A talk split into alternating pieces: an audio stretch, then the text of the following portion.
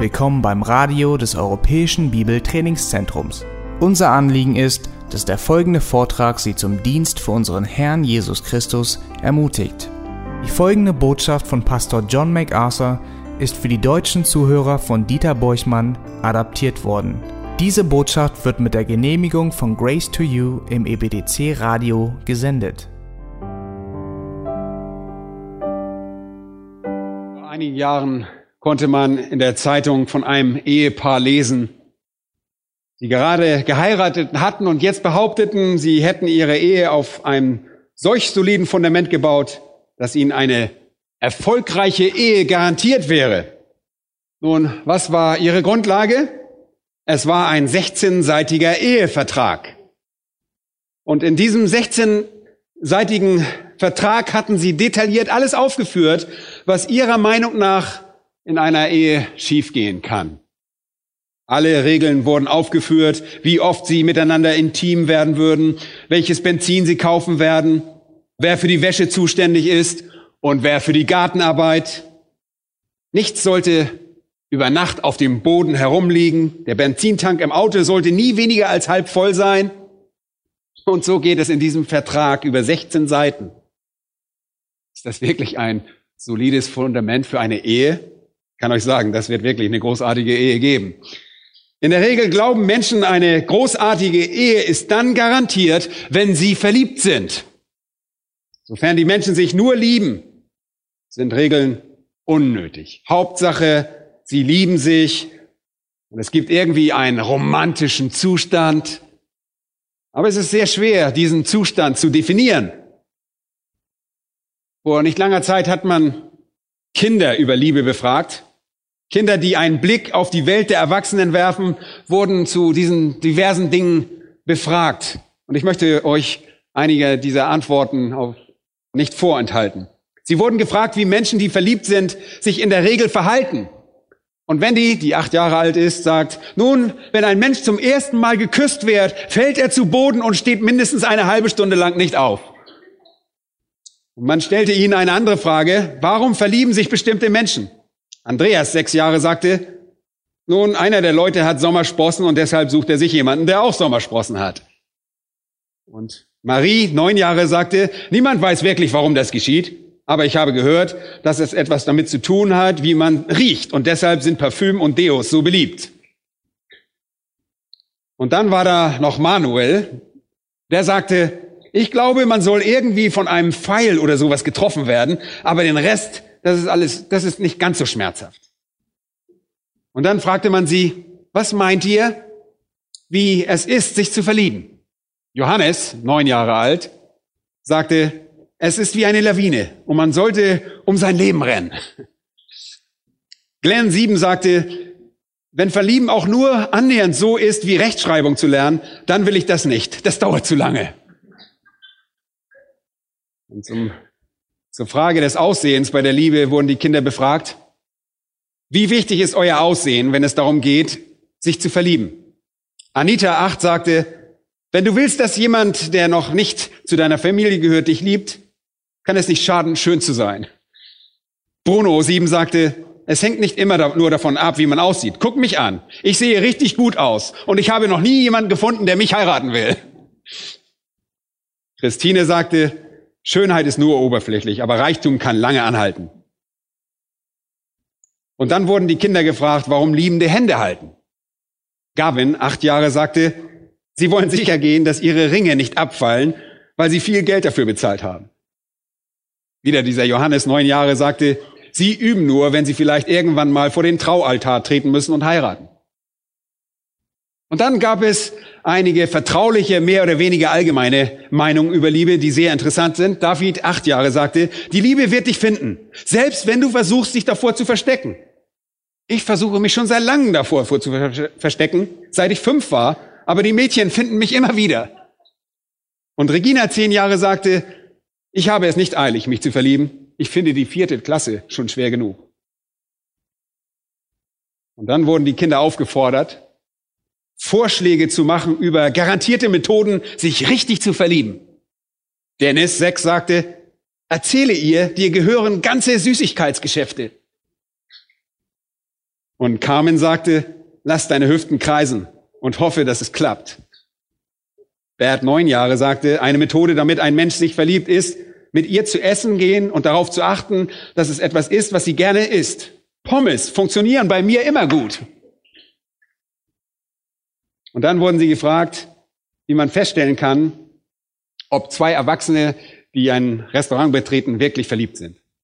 Robert, neun Jahre, sagt, abwarten, ob der Mann die Rechnung bezahlt.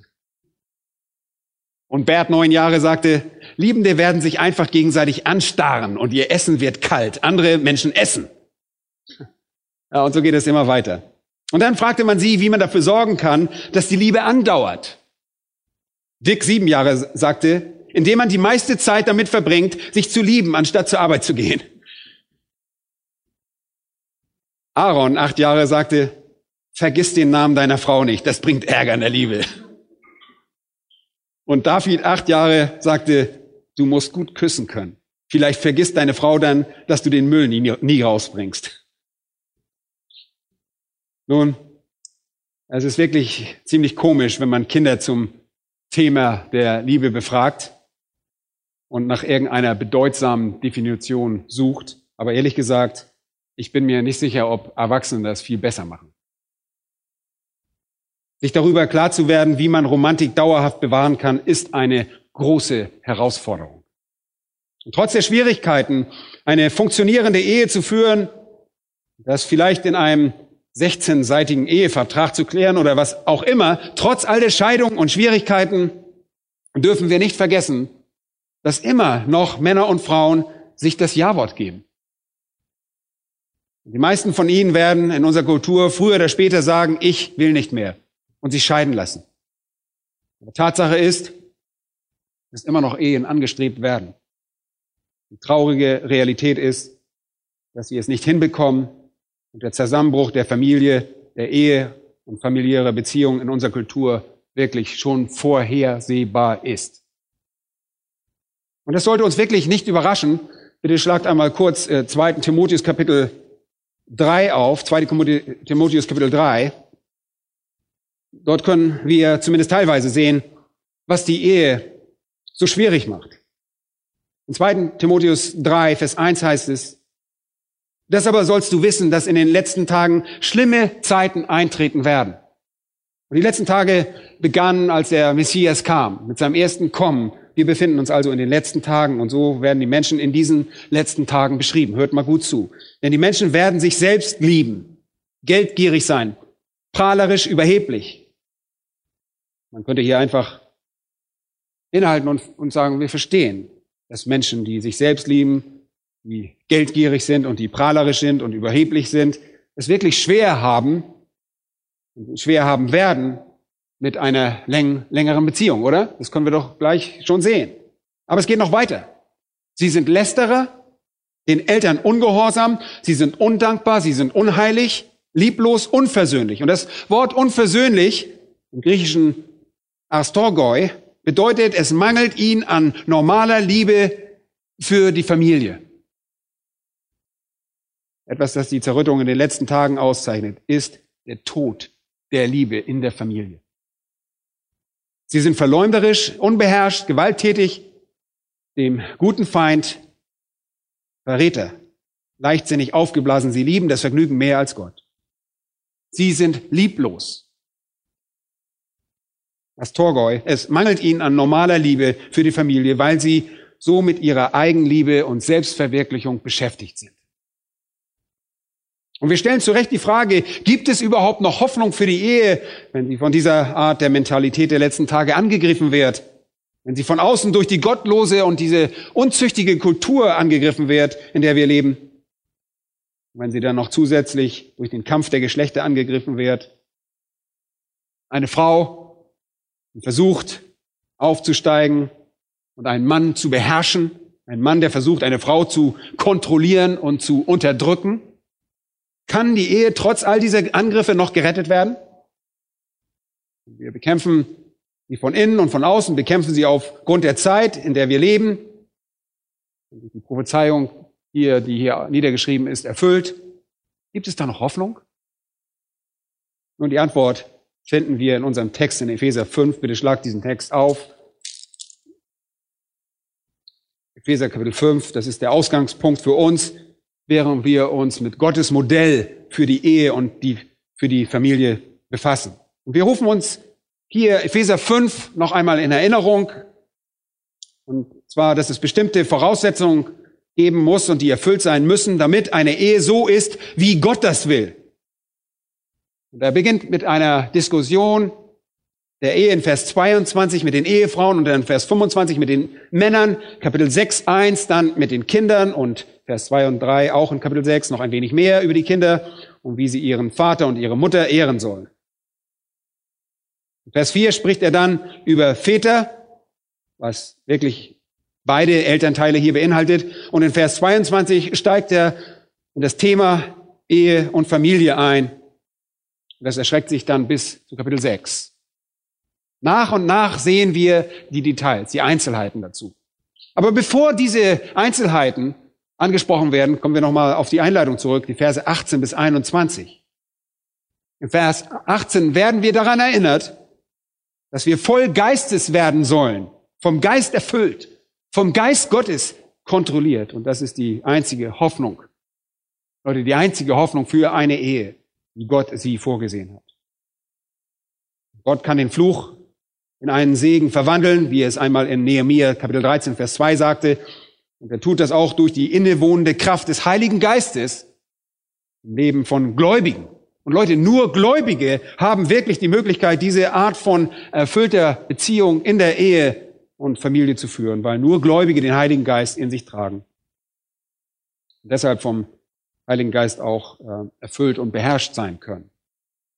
Zweitens soll es laut Vers 19 Gesang geben. Wir sollen einander reden mit Psalmen und Lobgesängen und geistlichen Liedern, singen und dem Herrn in unseren Herzen spielen. Und das deutet auf ein fröhliches, glückliches, freudiges Herz hin.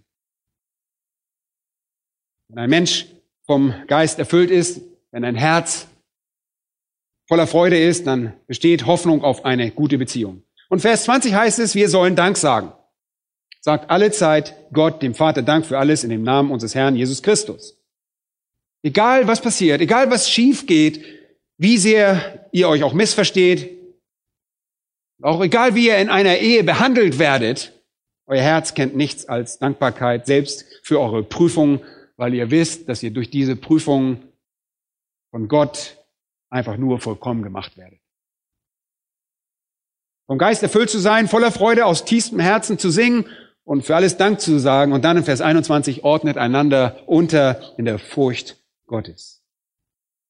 Ihr sollt eine Einstellung gegenseitiger Unterordnung haben, in der ihr andere und euren Partner als besser erachtet als euch selbst.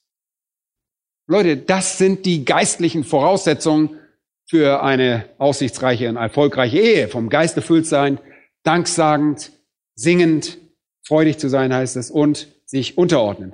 Und mit diesen Details haben wir vor ein paar Wochen gesprochen. Wir haben uns schon befasst. Aber nach dieser Diskussion der allgemeinen geistlichen Realitäten geht Paulus direkt zu der Rolle der Ehefrau. Er sagt hier, ihr Frauen ordnet euch euren eigenen Männern unter als dem Herrn. Denn der Mann ist das Haupt der Frau, wie auch Christus das Haupt der Gemeinde ist. Und er ist der Retter des Leibes. Wie nun die Gemeinde sich dem Christus unterordnet, so auch die Frauen ihren eigenen Männern in allem. Wir haben diskutiert, wie Gott diese wunderbare Rolle der Unterordnung der Frau in der Ehe entworfen hat. Und durch Gottes Plan kann die Ehe erfüllt sein, wenn diese Rolle mit Freuden angenommen wird, mit Freude angenommen wird. Wenn wir jetzt zu Vers 25 gehen, kommen wir zur Rolle der Ehemänner. Dort lesen wir. Willkommen, ihr mutigen Ehemänner, die ihr heute hier seid. Ihr Männer, liebt eure Frauen, gleich wie auch der Christus die Gemeinde geliebt hat und sich selbst für sie hingegeben hat. Damit er sie heilige, nachdem er sie gereinigt hat durch das Wasserbad im Wort, damit er sie sich selbst darstelle als eine Gemeinde, die herrlich sei, so dass sie weder Flecken noch Runzel noch etwas ähnliches habe, sondern dass sie heilig und tadellos sei. Ebenso sind die Männer verpflichtet, ihre eigenen Frauen zu lieben wie ihre eigenen Leiber. Wer seine Frau liebt, der liebt sich selbst. Nun, an dieser Stelle werden wir ein wenig verweilen. Vers 25 wird ein sehr eindeutiger Grundsatz angeführt. Es ist die Verantwortung des Ehemanns, seine Frau zu lieben. Und da steht nicht, er soll über sie herrschen. Und da steht nicht, dass er sie herumkommandieren soll oder beherrschen soll. Diese Veranlagung hat er bereits. Der Fluch, der mit dem Sündenfall kam, sorgt dafür, dass er das schon tut. Er wird aufgefordert, sie zu lieben. Sie ordnet sich ihm unter und er soll seine Liebe für sie zum Ausdruck bringen. Das ist eine Führung, die auf Fürsorge beruht. Ja, er ist das Haupt der Frau, wie Gott das Haupt Christi ist und Christus das Haupt des Mannes, wie es in 1. Korinther Kapitel 13 uns beschrieben wird. Er steht über ihr und sie soll ihn Herrn nennen, wie wir aus 1. Petrus 3 erfahren haben. Er ist das stärkere Gefäß, wie Petrus sagt, und es ist seine Verantwortung, Anweisung und Fürsorge und Leitung zu geben. Aber Leute, das Ganze geschieht in einem Kontext der Liebe, in einem Kontext der Liebe. In Kolosser 3, 19 heißt es, ihr Männer liebt eure Frauen und seid nicht bitter gegen sie. Es besteht immer die Gefahr, dass die Liebe verloren geht. Der Mann zu einem kleinkarierten Tyrann wird. Wenn Liebe nicht den Kontext für diese Beziehung bildet, Leute, beginnt eine kleinkarierte Tyrannei Gestalt anzunehmen. So ist es. Ganz in der Regel können wir das auch so sagen. Es ist eine Leiterschaft, die auf Liebe beruht, eine Führung, die auf Liebe beruht, eine Anleitung, die auf Zuneigung beruht. Wir wollen uns damit mal befassen, was Gott mit diesem Gebot meint. Lass uns einmal die Art dieser Liebe diskutieren. Was für eine Art ist das? Zurück zu Vers 25. Ihr Männer liebt eure Frauen, wie, gleich wie auch der Christus die Gemeinde geliebt hat und sich selbst für sie hingegeben hat. Es ist ziemlich klar, es ist eine aufopfernde Liebe. Das ist der erste Punkt, eine aufopfernde Liebe. Es ist keine beherrschende Liebe. Ihr sollt eure Frau so lieben, wie Christus die Gemeinde liebt, für die er sich geopfert hat. Das ist dieselbe Art der Liebe, die Christus seiner Gemeinde entgegenbringt. In Apostelgeschichte 20 heißt es, dass Jesus die Gemeinde durch sein eigenes Blut erworben hat. Römer 5, 8 wird er dargestellt als jemand, der seine Liebe für uns durch seinen Tod für unwürdige Sünder erweist. Und in Römer 8 ist es eine unveränderliche, unsterbliche Liebe. Er liebt uns mit einer Liebe, von der wir nie getrennt werden können. Johannes Chrysostomos sagte einmal, Zitat, hört das Maß der Liebe. Wenn es nötig sein sollte, dass ihr euer Leben für sie gebt oder in tausend Stücke geschnitten werdet oder was auch immer ertraget, verweigert euch nicht.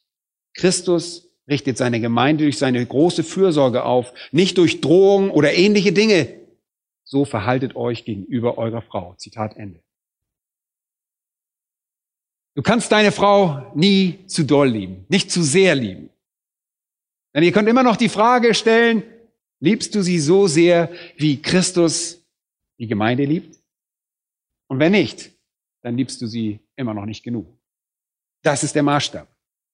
Leute, diese Erhebung und diese Verpflichtung gegenüber einer Frau war in der römischen Welt genauso wie heute auch etwas absolut Revolutionäres.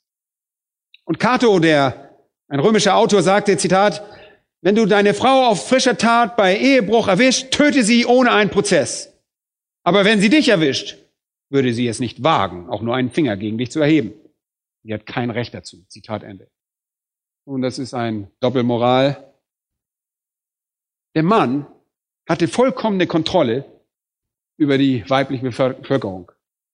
Sowohl seine Frau als auch seine Töchter und konnte sie jeden Moment ohne rechtliche Konsequenzen töten. Und Paulus zu den Ehemännern jetzt sagt, liebt eure Frauen und opfert euer Leben für sie, wie Christus sich für seine Gemeinde hingegeben hat. Leute, dann war das, ehrlich gesagt, absolut revolutionär. Und das ist es heute auch noch. Wo wir uns mehr oder weniger nach dem Prinzip, wo wir so leben, solange du mir das gibst, was ich von Leben will, kannst du meine Frau sehen. Wenn ich nicht mehr das kriege von dir, dann suche ich mir halt eine neue. Leute, so funktioniert das leider heutzutage. Was Gott durch Paulus sagte, war schockierend. Und das ist heute noch schockierend. Ja, die Frauen wurden in jener Kultur sicherlich anders betrachtet als heutzutage. Sie wurden nicht einmal als Menschen betrachtet. Sie wurden als Sklaven betrachtet, als Lasttiere bestenfalls. Und sie hatten überhaupt keine Rechte. Die Männer bewahrheiteten den Fluch, erfüllten diesen Fluch, indem sie eine grausame Herrschaft über Frauen ausübten. Und Paulus sagt, ihr müsst das in Christus gegen eine Liebe eintauschen, die die Art von Liebe ist, mit der Christus auch seine Gemeinde geliebt hat. Leute, und die ihn dazu veranlasst hat, sich für die Gemeinde zu opfern. Es ist eine aufopfernde Liebe. Es ist eine demütige und eine selbstlose Liebe. Petrus definiert diese Liebe noch weiter. Ohne das Wort zu benutzen, sagt er, in 1. Petrus 3,6 können wir uns alle freuen, weil Sarah Abraham gehorchte und ihn Herr nannte und Frauen dasselbe tun sollen. Aber wie steht es mit Vers 7? Wenn ihr in 1. Petrus 3, Vers 7 schaut, ihr Männer sollt gleichermaßen einsichtig mit eurer Frau als dem schwächeren Gefäß zusammenleben und ihr Ehre erweisen, weil ihr ja gemeinsam Erben der Gnade des Lebens seid, damit eure Gebete nicht verhindert werden. Das ist wirklich eine sehr großartige Aussage. Nur kurz zur Erinnerung, es gibt drei Dinge, an die ihr euch erinnern müsst. Erstens, Rücksicht. Es geht um Rücksicht. Seid einsichtig im Zusammenleben mit eurer Frau. Das ist das Gegenteil einer Höhlenmenschen-Mentalität oder einer Macho-Mentalität, der Mentalität der Unabhängigkeit und der Selbstsüchtigkeit. Das hier bedeutet Verständnis, Einfühlsamkeit, ihre Bedürfnisse stellen, ihre Gefühle, ihre Ängste, ihre Sorgen, ihre Anliegen, ihre Ziele und Träume und Wünsche zu verstehen. Das bedeutet genau das, wenn wir Rücksicht äh, ausüben, bedeutet das. das. Lebt mit eurer Frau einsichtig. Und das bedeutet manchmal einfach nur, ihr zuzuhören. Und das ist manchmal schwer genug, stimmt's? Versteht einfach darum, wo es geht in ihrem Leben. Versteht ihr Herz. Versucht ihr Herz zu erforschen. Denn ihr könnt eure Liebe für sie nicht zum Ausdruck bringen, wenn es keine aufopfernde Liebe gibt, die Bedürfnisse stillt. Ihr müsst ihre Bedürfnisse kennen.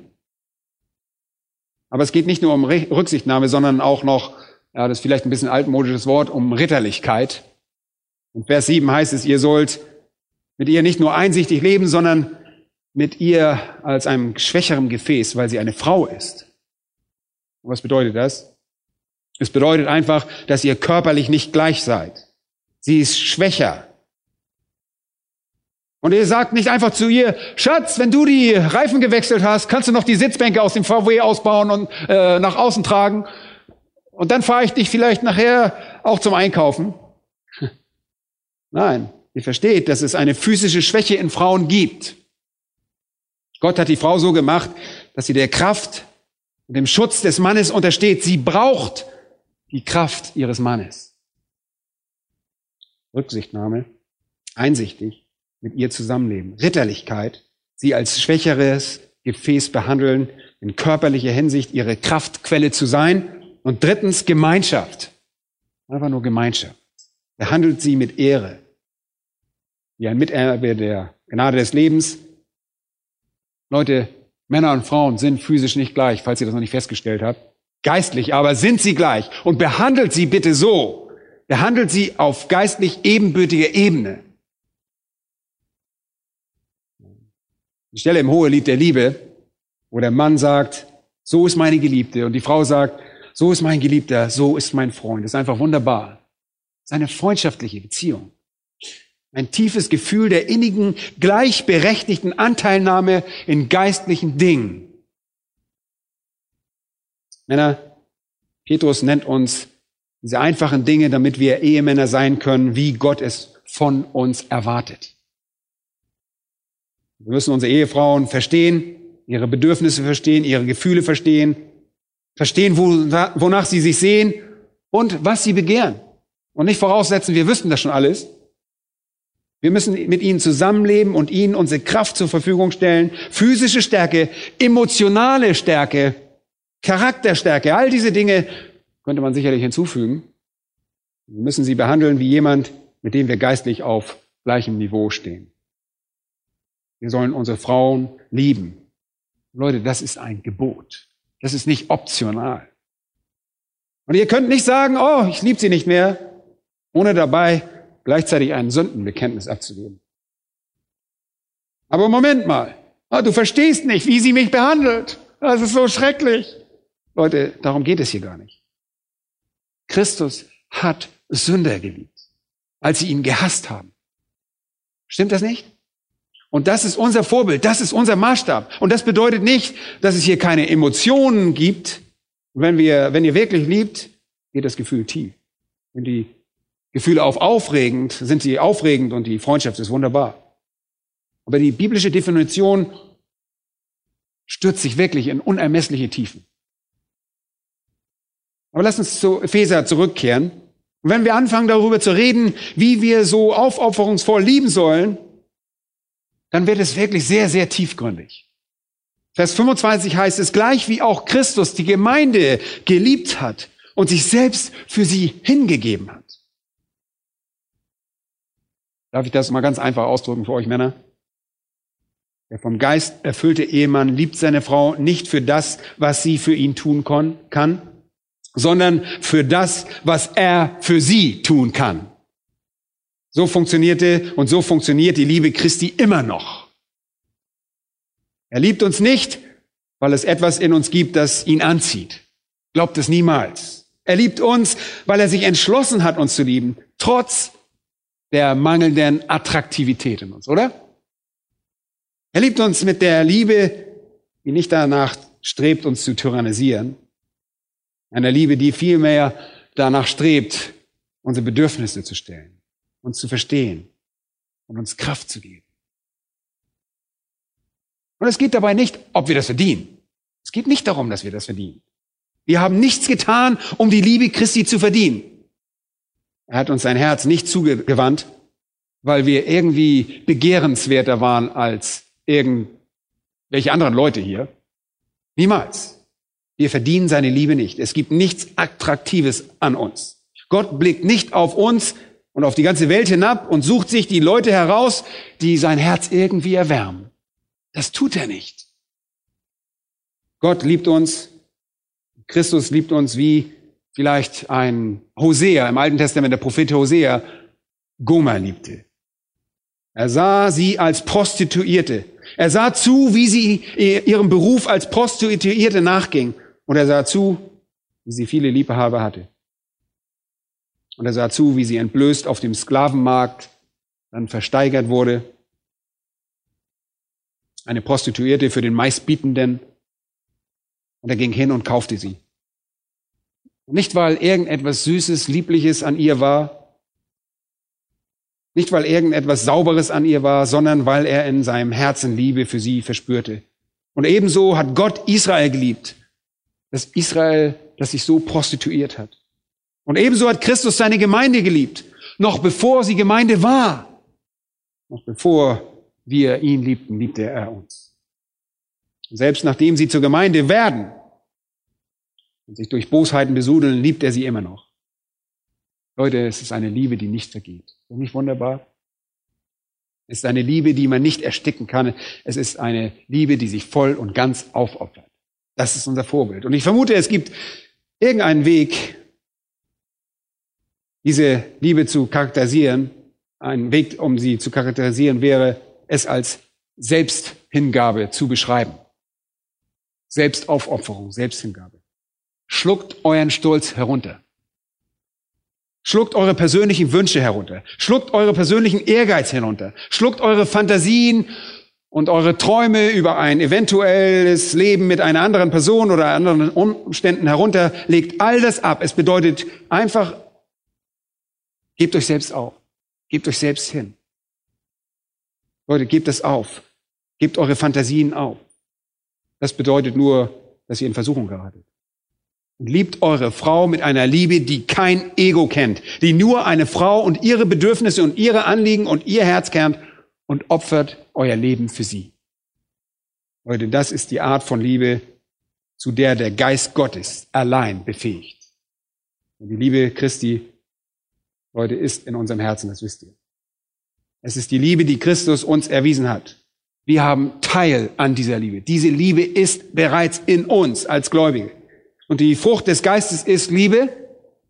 Der Geist produziert diese unglaubliche Liebe in uns. Und 1. Petrus 1, Vers 22 heißt es, da ihr eure Seelen im Gehorsam gegen die Wahrheit gereinigt habt oder bekehrt wurdet, durch den Geist zu ungeheuchelter Bruderliebe, so liebt einander beharrlich aus reinem Herzen. Denn ihr seid wiedergeboren. Leute, das ist die Art von Liebe, die nur den Menschen vorbehalten ist, die wiedergeboren wurden. Der Ungläubige kann das nicht.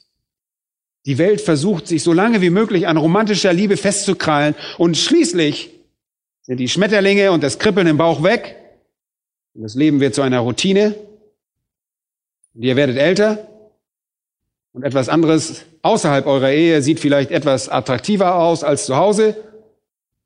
Man merkt, dass man diese Liebe nicht bewahren und nicht festhalten kann, weil man kein neues Wesen hat.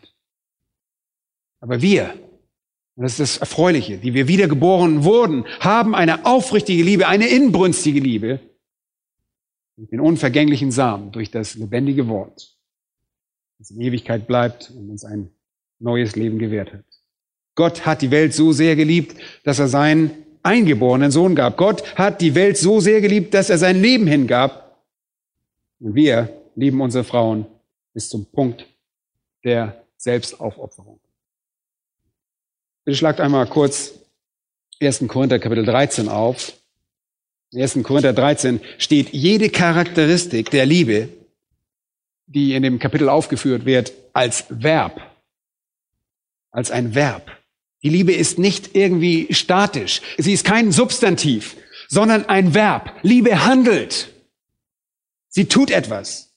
In Vers 4 heißt es dort, die Liebe ist langmütig und gütig.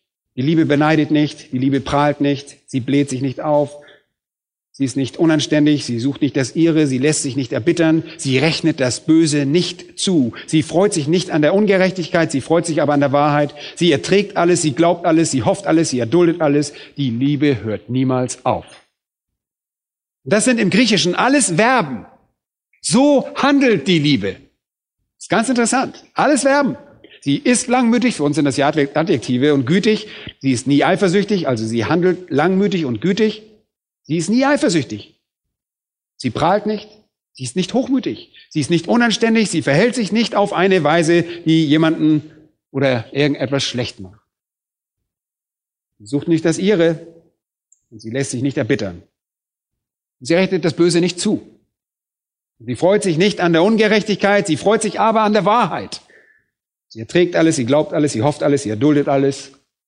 Die Liebe hört niemals auf. Das ist der Charakter der Liebe. Und auf diese Art und Weise sollen wir auch unsere Ehefrauen lieben. Es ist immer ein Verb. Es ist immer eine Handlung gegenüber jemandem. Wir wurden vom Heiligen Geist dazu befähigt, so zu lieben. Weil wir verwandelt und wiedergeboren wurden, hat der Geist Gottes in uns Einzug erhalten und wir haben die Frucht des Geistes erhalten und das ist Liebe. Wir können diese Liebe teilen. Wenn du sagst, ich kann es nicht, dann stimmt irgendwas mit dir nicht. Dann bist du entweder kein Christ oder du hast eine falsche Ansicht von dem, was Gott sagt. Derjenige, in dem die Liebe Gottes vollkommen geworden ist, Johannes in Johannes 2 sagte, ist derjenige, der von Gott geboren wurde. Wenn ihr ein Christ seid, könnt ihr nicht kommen und sagen, tut mir leid, ich habe wirklich versucht, sie zu lieben, aber ich bin einfach nicht fähig dazu. Doch, das seid ihr. Das seid ihr. Die übernatürliche geistliche Liebe ist da, wenn ihr euch entscheidet, diese Liebe umzusetzen. Und ihr fragt jetzt vielleicht, und was ist, wenn ich ständig misshandelt werde und schlecht behandelt werde und sie mir untreu ist und mich verlässt und sich einen anderen Mann sucht und so weiter? Und die Bibel hat auch darüber viel zu sagen. Und das werden wir auch in der Zukunft noch weiter diskutieren. Aber wenn es zu einer Scheidung und zu einer Trennung kommt, einen böswilligen Verlassen kommt, könnt ihr diese Liebe natürlich nicht mehr zum Ausdruck bringen, wenn sie sich entscheidet, nicht da zu sein, um sie zu empfangen. Aber solange sie da ist, solange der Partner da ist, ist es eure Verantwortung, ihr diese Liebe zu geben, die Christus in euch hineingelegt hat. Es ist eine Liebe, die unabhängig vom Objekt ist. Sie ist nicht abhängig von der physischen Erscheinung. Leute, das ist heute so ein großes Thema, über die Figur und das Aussehen von jemandem zu reden. Davon hängt das nicht ab. Es hängt von den Attributen des Liebenden ab. Desjenigen, der liebt. Und Paulus sagt, die Liebe sucht nicht das ihre. Sie strebt nie Rache und Vergeltung an. Um es einfach auszudrücken, die Liebe vergibt alles, was man ihr angetan hat. Und die liebende Person führt nicht Buch über das, was ihr angetan wurde. Jemand liebt, der vergibt. Und ich sage euch, was viele Ehen heute zerstört, ist einfach Unversöhnlichkeit. Unversöhnlichkeit. Wenn ihr einander ständig vergebt und wenn das Böse nicht zugerechnet wird, dann wird nicht jedes Mal, wenn jemand nicht vergibt, noch ein Stein auf die Mauer gebaut, die euch voneinander trennt.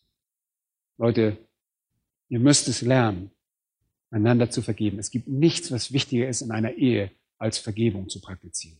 Sofortige, spontane, vollständige Vergebung, damit das Thema nie wieder zur Sprache gebracht wird. Und ihr dürft die verheerende Einstellung der Bitterkeit und Vergeltung und Rache, die eine Beziehung zerstören, nicht anhäufen. Ihr dürft nicht diese Dinge aufschreiben und wieder vorbringen. Vergebung heißt vergessen. Wenn ein Mann vom Geist erfüllt ist, wenn er so voller Freude und Dankbarkeit gegenüber Gott ist für alles, was Christus getan hat, wenn er eine Frau für wie sich selbst liebt, wird er sich für sie opfern und deshalb wird seine Autorität weich sein, sanftmütig, bestätigen. Und sicher wird ihm seine Frau folgen wollen wenn sie Gottes Absicht für ihre Rolle als Frau annimmt. Männer, eine Frage, wann hast du das letzte Mal ein Opfer für deine Frau gebracht? Und ich rede jetzt nicht äh, von irgendetwas Trivialen. Wann hast du ihr das letzte Stück Kuchen überlassen? Nein. Habt ihr euch gekreuzigt, etwas zurückgestellt, um euch auf sie zu konzentrieren? Und ich weiß, dass wir Männer und dass Männer begierig darauf sind, Führer und geistliche Riesen zu sein. Und dass Männer den Eindruck erwecken wollen, alles unter Kontrolle zu haben und ein frommes Oberhaupt ihrer Familie zu sein. Aber wahre Geistlichkeit ist in Wirklichkeit das eigene Ich zu begraben. Und deshalb ist es so schwer, den wirklich starken geistlichen Leiter in der Familie zu erkennen, weil er demütig ist. Er ist absolut demütig. Er nimmt sein Kreuz täglich auf, er verleugnet sich selbst, er gibt sich täglich selbst hin, er ist bereit, mit Christus gekreuzigt zu werden. Er schaut nicht auf das Seine, sondern auf die Dinge seiner Frau, achtet die, seine Frau höher als sich selbst. Und nicht natürlich nicht nur die Frau, sondern auch allen anderen auch. Alle anderen achtet er höher als sich selbst. Er stellt seine Wünsche für sich zurück. Und es mag den, den Augenschein erwecken, dass er ein sehr schwacher Mann ist aber in Wirklichkeit ist er sehr stark. Selbsthingabe, Leute, ist hier das wahre Problem. Und irgendwo auf unserer Reise als Christ müssen wir diese regelmäßige Selbsthingabe lernen. Und das bewahrt uns davor, defensiv zu sein, rachsüchtig, vergeltungssüchtig, feindlich und all diese Dinge anzuhäuten. Wenn ihr vergessen werdet oder vernachlässigt oder absichtlich außer Acht gelassen oder es euch kränkt, dass ihr beleidigt oder übersehen wurdet, euer Herz aber trotzdem glücklich ist und ihr es als Privileg betrachtet, für Christus zu leiden, Leute, das ist Selbsthingabe. Dann habt ihr euer eigenes Ich wirklich abgelehnt. Und das ist schwer, oder? Das macht man nicht nur einmalig. Das muss wiederholt eine Einstellung sein.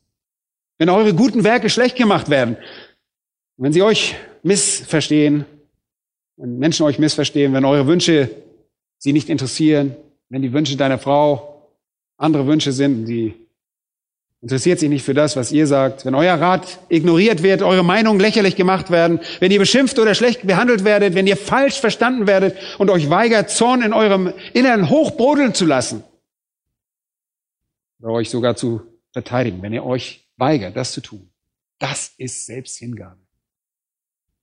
Wenn ihr liebevoll und geduldig jede Unterbrechung ertragt, jede Unregelmäßigkeit, jede Verärgerung, wenn ihr trotz der Torheit und Verschwendung und Extravaganz und Kaltschnäuzigkeit ins Gesicht sehen könnt und es ertragen könnt, wie Jesus das ertragen hat, dann ist das Selbsthingabe. Wenn ihr jedem Essen zufrieden seid, das sie auf den Tisch stellt, ja, mit jeglicher, jeglicher Kleidung, jedem, äh, jedem Klima, jeder Gesellschaft, jeder Unterbrechung und jeder Einsamkeit, das ist Selbsthingabe.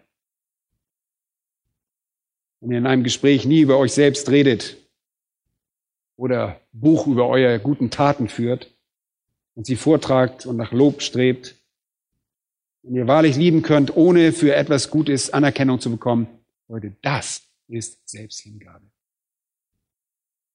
Wenn ihr seht, dass jemand anderes vorankommt, jemand anderes Ziele erreicht, die ihr euch wünscht und ihr euch ehrlich mit dieser anderen Person im Geist freuen könnt, ohne Neid zu verspüren, ohne Gott anzuzweifeln, während eure eigenen Bedürfnisse weitaus größer sind und ihr euch in eurer verzweifelten Lage befindet und das annehmt, ist das Selbsthingabe. Männer, wenn ihr Korrektur und Zurechtweisung von eurer Frau annehmen könnt und euch demütig innerlich sowie äußerlich unterordnen könnt, ohne Rebellion zu verspüren, ohne Groll in eurem Herzen aufsteigen zu spüren, das ist Selbsthingabe. Das macht euch zu dem Haupt, zu dem Gott euch in eurem Heim bestimmt hat. Wenn das Ego stirbt. Die Art, wie wir unsere Frauen lieben sollen, ist die, wie Christus die Gemeinde liebte. Erstens also ist es eine aufopferungsvolle Liebe, die Selbsthingabe verlangt. Leute, das, das ist nicht leicht. Wenn ihr eine starke Persönlichkeit seid, wenn ihr klug seid, wenn ihr fähig seid und all diese Dinge zusammenkommen, wenn ihr weise und respektiert, ein Führungstyp seid, dann sich ständig zu verleugnen, das ist eine wirklich große geistliche Herausforderung. Aber das ist, was Gott verlangt. Wenn ihr in einem Umfeld aus Liebe und Selbstverleugnet leitet, schafft ihr eine Atmosphäre, nach der sich jede Frau sehnt. Zweitens ist diese Liebe nicht nur eine aufopfernde Liebe, sondern auch eine reinigende Liebe. Eine reinigende Liebe. Und es ist sehr wichtig, dass wir das verstehen. Gemäß äh, Epheser Kapitel 5 und Vers 26 sollen wir lieben, wie Christus die Gemeinde geliebt hat und sich selbst für sie hingegeben hat, damit er sie heilige nachdem er sie gereinigt hat durch das Wasserbad im Wort, damit er sie sich selbst darstelle als eine Gemeinde, die herrlich sei, so dass sie weder Flecken noch Runzel noch irgendetwas ähnliches habe, sondern dass sie heilig und tadellos sei. Das ist ein, ein wunderschönes Bild. Christus liebt seine Gemeinde mit einer aufopfernden Liebe, mit einer heiligenden und reinigenden Liebe. Er liebt seine Gemeinde genug, um sie zu reinigen. Und er liebt seine Gemeinde genug, um sie ohne Flecken und Runzeln oder derartiges zu präsentieren, sondern als heilig und makellos. Nun, was bedeutet das? Es bedeutet, er strebt nach der Reinheit der Gemeinde. Er will die Gemeinde, und seht ihr da das Wort in Vers 27, in all ihrer Herrlichkeit, in Doxon, und das bedeutet in all ihrer herrlichen Pracht, so will er die Gemeinde. Und in Lukas 7, 25 wird das übersetzt als in herrlicher Kleidung und Üppigkeit, als sei sie, als sei sie eine Königin. Christus ähnliche Schönheit hat mit Schönheit der Reinheit, der Pracht der Heiligkeit und Tugendhaftigkeit ohne Makel zu tun. Das bedeutet unbefleckt, ohne Runzel und Makel. Rutis in, äh, ohne Fehler, im griechischen Rutis. Wenn Christus seine Gemeinde zu seiner Braut nimmt, gibt er sein Leben für seine Gemeinde und strebt dann die Reinheit seiner Gemeinde an. Christus ist derjenige, der die Gemeinde reinigt. Und so sollen wir gegenüber unseren Ehefrauen uns verhalten. Wir sollen alles in unserer Kraft Stehende tun, um sie heilig und rein zu machen. In Johannes 13 sagte Jesus zu Petrus, wer gebadet ist, hat es nicht nötig, gewaschen zu werden, ausgenommen die Füße, sondern er ist ganz rein. Und ihr seid rein, aber nicht alle. Und das ist ein sehr verständliches Bild. Im Orient würde der Mann baden und sich gründlich reinigen. Und dann musste er noch ab und zu im Laufe des Tages seine Füße waschen. Denn wenn er über die Straßen gehen würde, würden sie staubig werden. Daraus lernen wir als Christen natürlich, dass wir als wir zu Christus kamen, ein Bad genommen haben. Wir wurden gebadet, aber im Laufe des Wandels durch die Welt in unserer, dieser Lebenszeit sammelt sich Staub an unseren Füßen an oder Schlamm. Wir müssen uns ständig säubern. Diejenigen von uns, die in Christus sind, werden die ganze Zeit geläutert, ständig gereinigt, gesäubert, ganze Zeit gereinigt. Wir erfahren die ganze Zeit Vergebung. Johannes 15, Vers 3 heißt es, ihr seid schon rein um des Wortes willen, dass ich zu euch geredet habe. Leute, es hat bereits eine Reinigung stattgefunden. Es hat bereits eine Zeit gegeben, als ihr durch das Wort gereinigt wurdet. Aber er fährt fort und sagt, dass wir zurückgeschnitten werden, um uns reinzuhalten. Und hier in Epheser, Kapitel 5, ist es genau dasselbe, Vers 26, damit er sie heilige, nachdem er sie gereinigt hat durch das Wasserbad im Worte. Seht ihr das? Erst die Wiedergeburt, erst die Reinigung, die totale Reinigung und dann noch die Heiligung. Männer, wenn ihr auch nur eine Sache im Leben eurer Frau tut, dann folgendes. Setzt sie dem Wort Gottes aus. Sorgt dafür, dass sie das Wort Gottes hören, damit sie täglich und routinemäßig gereinigt wird. Johannes 15 ausdrückt, jede Rebe an mir, die keine Frucht bringt, nimmt er weg. Jede aber, die Frucht bringt, reinigt er, damit sie mehr Frucht bringt. Gott will die Seinen reinigen und ein Ehemann muss bestrebt sein, seine Frau zu reinigen. Nun, wie tut er das? Indem er sie ständig dem Wort Gottes aussetzt. Leute, ihr seid der Prophet in eurem Haus. Ihr seid derjenige, der dafür sorgt, dass sie das Wort Gottes hört. Und das heißt nicht nur, dass ihr allein immer zu ihr predigen müsst, aber ihr müsst dafür sorgen, dass sie unter das Wort kommt. Johannes 17, 17 heißt es, heilige sie, und das ist im Plural, in deiner Wahrheit, sagt Jesus dort von seinen Jüngern. Dein Wort ist Wahrheit. Es ist das Wort, das reinigt. Und zuerst müsst ihr euch in eurem Innern und in eurem Kopf wirklich vornehmen, dass ihr eure Frauen nie zu einer Sünde verführt. Okay, das muss man sich vornehmen. Dass ihr sie niemals etwas Bösem aussetzt. Zieht sie nie in Dinge und nicht in Dinge hinein, die sie in Versuchungen führen werden.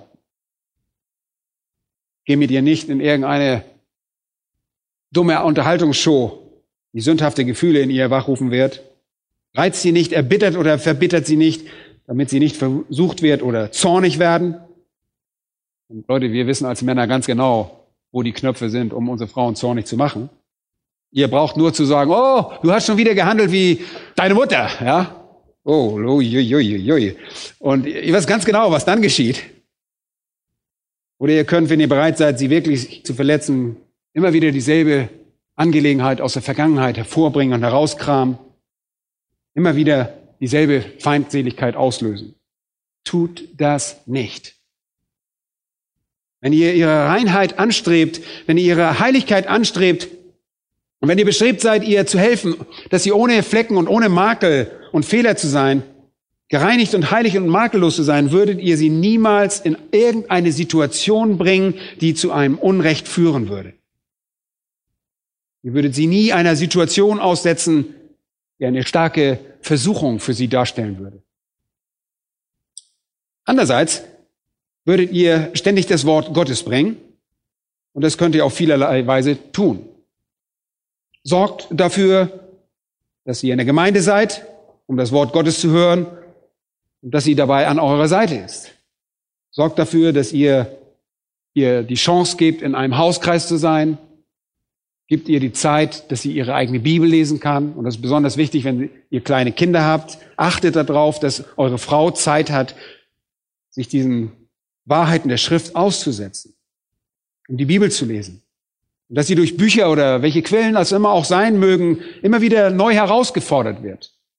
Und sorgt dafür, dass ihr diese Dinge einfach in ihrem Leben ermutigt. Heute ist es immer so traurig, wenn man hört, Ich weiß nicht, was schiefgelaufen ist, aber plötzlich ist meine Frau weg und sie ist mit XY auf und davon. Und dann heißt es plötzlich, nun, das müsst ihr ganz richtig verstehen. Das war nicht der Anfang von etwas. Das war nicht etwas Plötzliches, sondern das ist einfach nur das Ende. Das ist nur das Ende. Es ist das Ende eines Verhaltensmuster der Sünde, das sich über lange Zeit entwickelt hat, bevor man schließlich so ausbricht und mit jemandem durchbrennt.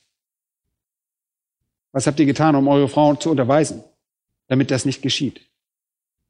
Leute, das ist geistliche Leiterschaft als gemeinsamer Erbe, als jemand, der euch in Christus ebenbürtig ist.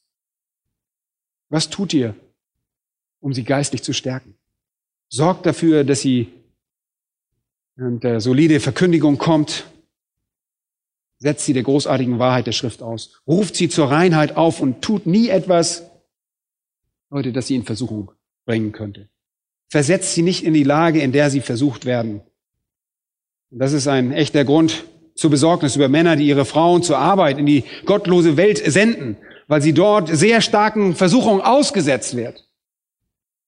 Wir sind in dieser Büroumgebung mit all diesen gut gekleideten, aalglatten, erfolgreichen Männern, die ebenfalls für dieses Umfeld gekleidet sind. Alles sieht dort so gut aus. Und dann kommt sie nach Hause und alles ist da ein bisschen anders. Ihr hängt herum mit euren dreckigen Jeans und eurem zerlumpten T-Shirt und sie rennt herum mit irgendeinem ausgefransten Badeanzug. Und das ist nicht dasselbe. Warum wollt ihr sie einer solchen Versuchung aussetzen, der sie in einem solchen Umfeld begegnen wird? Das sind wirklich Versuchungen.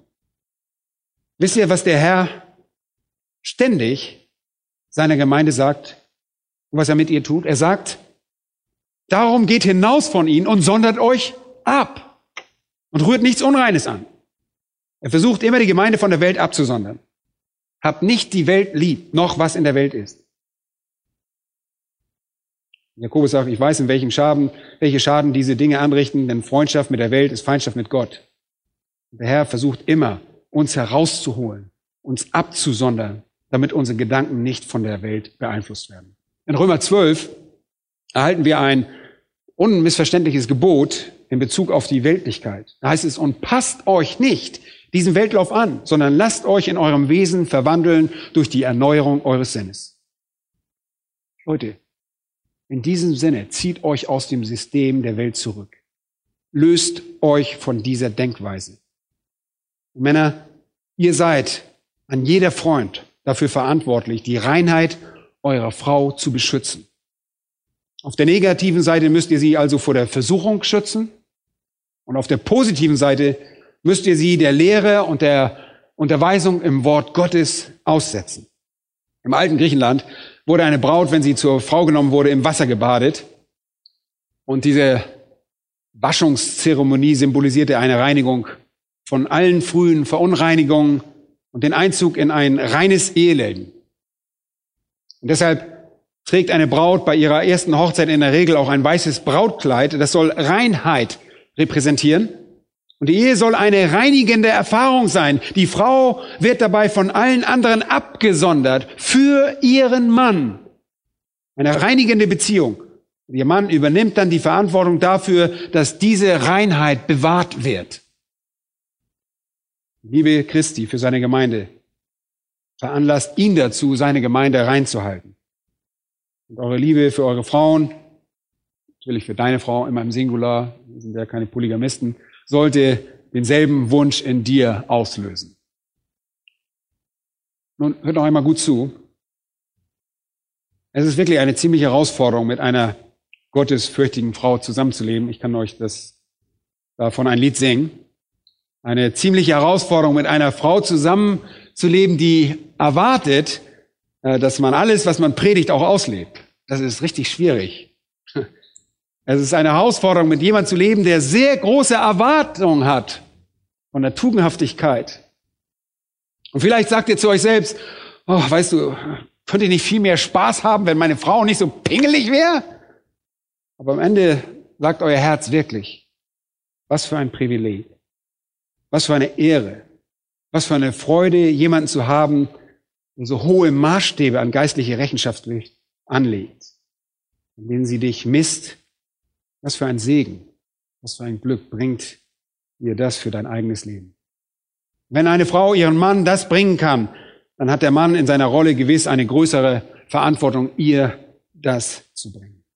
In 2. Korinther 11 und Vers 2 sagt Paulus, denn ich eifere um euch mit göttlichem Eifer, denn ich habe euch einem Mann verlobt, um euch als eine keusche Jungfrau Christus zuzuführen. Ich fürchte aber, es könnte womöglich, so wie die Schlange Eva verführte mit ihrer List, auch eure Gesinnung verdorben und abgewandt werden von der Einfalt gegenüber Christus. Paulus sagt, ich will, dass ihr rein und Christus ergeben seid. Aber ich befürchte, dass ihr einigen anderen Liebhabern folgen werdet. Leute, wahre Liebe ist immer um die Reinheit ihres Objekts besorgt. Christus um seine Gemeinde, Paulus um die Glieder seiner Gemeinde und ein Mann um seine Frau. Und er weiß sie, reinigt sie und setzt sie nie unrein Einflüssen aus. Ihre Reinheit ist eure Verantwortung. 1. Korinther 14, 35 steht sogar, wenn sie aber etwas lernen wollen über die Frauen, so sollen sie daheim ihre eigenen Männer fragen, denn es ist für Frauen schändlich, in der Gemeinde zu reden. Männer, wir sollen die theologischen Lehrer sein. Wir sollen die geistliche Quelle sein. Wir sollen das geistliche Depot der Wahrheit für unsere Frauen sein. Zu der die Frau kommen kann und Fragen stellen kann, wenn sie die Wahrheit hört. Und damit sie gereinigt wird. Und das Wort reinigt. Wenn ihr also eure Frauen wirklich liebt, werdet ihr alles hassen, was sie beschmutzt. Alles, was sie ihrer Reinheit beraubt, wird zu einem schrecklichen Feind für euch. Jede sogenannte Liebe, die einen Partner auf ein Niveau der Beschmutzung hinabzieht, ist eine falsche Liebe, eine korrupte Liebe. Hütet euch und prüft das, was ihr euch anschaut.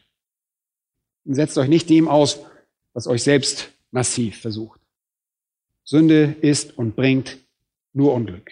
Männer, ihr habt da eure Verantwortung, sie zu beschützen und zu reinigen.